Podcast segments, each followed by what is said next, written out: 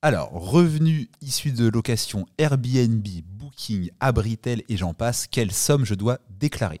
Alors, il y a un piège quand on fait de la location saisonnière par rapport aux frais des plateformes. Souvent, les investisseurs ont tendance à déclarer à la fin de l'année la somme nette qu'ils ont perçue de la plateforme. Si on prend la plus connue Airbnb, quand vous louez par exemple 500 euros, euh, enfin quand votre locataire pardon euh, paye 500 euros pour réserver votre semaine, ça inclut les frais de plateforme et du coup vous en tant que, bailleur saisonnier vous touchez sur votre compte bancaire 420 euros par exemple. Et l'erreur est de croire que c'est les 420 euros que vous devez déclarer.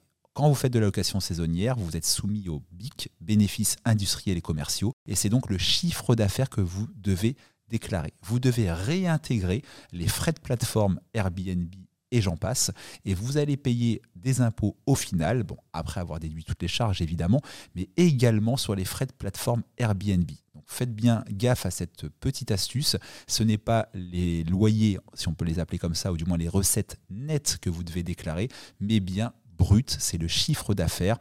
En Airbnb, euh, en location saisonnière, et plus globalement en meublé, en LMNP, on a un régime avantageux qui permet de déduire tout un tas de choses et d'amortir les travaux, le bien immobilier, etc. Mais à la grande différence de la location nue, on paye sur le global. On ne paye pas sur les loyers nets, mais on paye sur les loyers bruts ou sur le chiffre d'affaires en location saisonnière. Donc c'était une petite intervention du jour pour vous éviter euh, des erreurs et des redressements. J'en profite aussi pour passer un, un message habituel à tous ceux qui font de, de la location saisonnière en copropriété. Vérifiez bien, euh, surtout avant d'acheter, si vous avez acheté c'est un peu trop tard, mais en tout cas avant d'acheter, que votre règlement de copropriété autorise sur le long terme, de façon pérenne, ce type de location. Parce qu'en vrai, quand on sait lire un règlement de copropriété, qu'on sait interpréter les textes et qu'on regarde au bon endroit, bah, je dirais, euh, c'est difficile d'avoir une statistique, mais dans les faits, plus de 8 fois sur 10, la location saisonnière est interdite par le règlement de copropriété.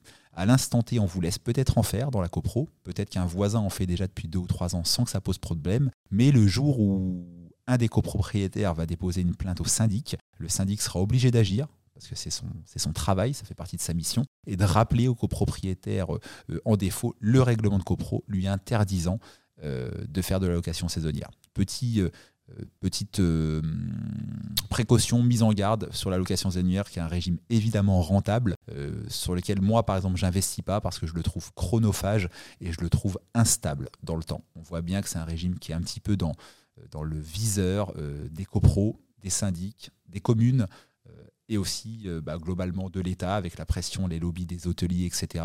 C'est quelque chose où les, où les règles sont assez changeantes dans le temps, donc euh, prudence. Je ne vous dis pas de ne pas investir là-dedans, faites-le si c'est votre souhait, mais n'achetez pas à un montant, à une valeur que vous mettez en face d'une rentabilité sur 10 ou 20 ans issue de la location saisonnière, parce que rien vous la garantira sur le long terme.